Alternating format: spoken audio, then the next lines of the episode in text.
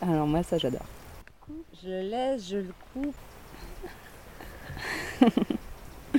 J'adore.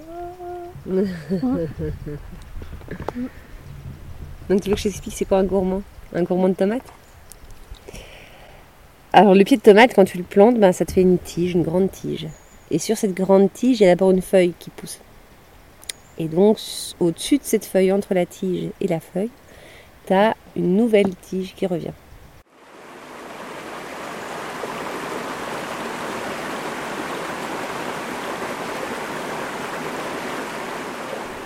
Et ça, ça s'appelle un gourmand. Et donc si tu laisses partir cette tige-là, ça va refaire une tige qui sera la tige centrale de nouveau, qui va refaire des feuilles, un peu contrôler et pas avoir une forêt d'un arbuste de tomates. On fait juste, on part sur la principale et on casse les gourmands petit à petit, on les enlève.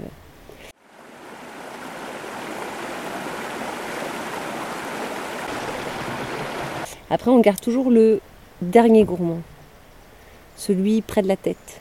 Celui-là, on le laisse pour si jamais la tête est cassée. Comme ça, on continue à faire grandir notre pied de tomate.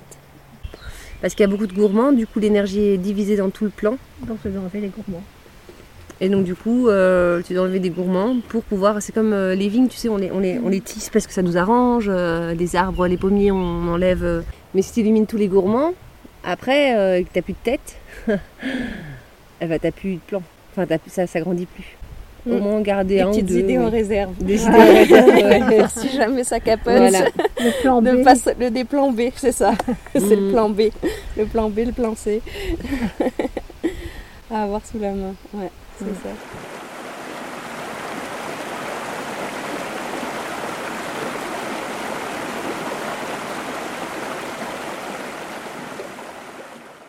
T'es gourmand, toi? Non, pas du tout. Ouais, bah, J'aurais plutôt tendance à, à laisser pousser mes gourmands dans, dans tous les sens. moi. à avoir du mal à me concentrer sur une tige. C'est votre dernier mot? Soyons gourmandes ou pas trop.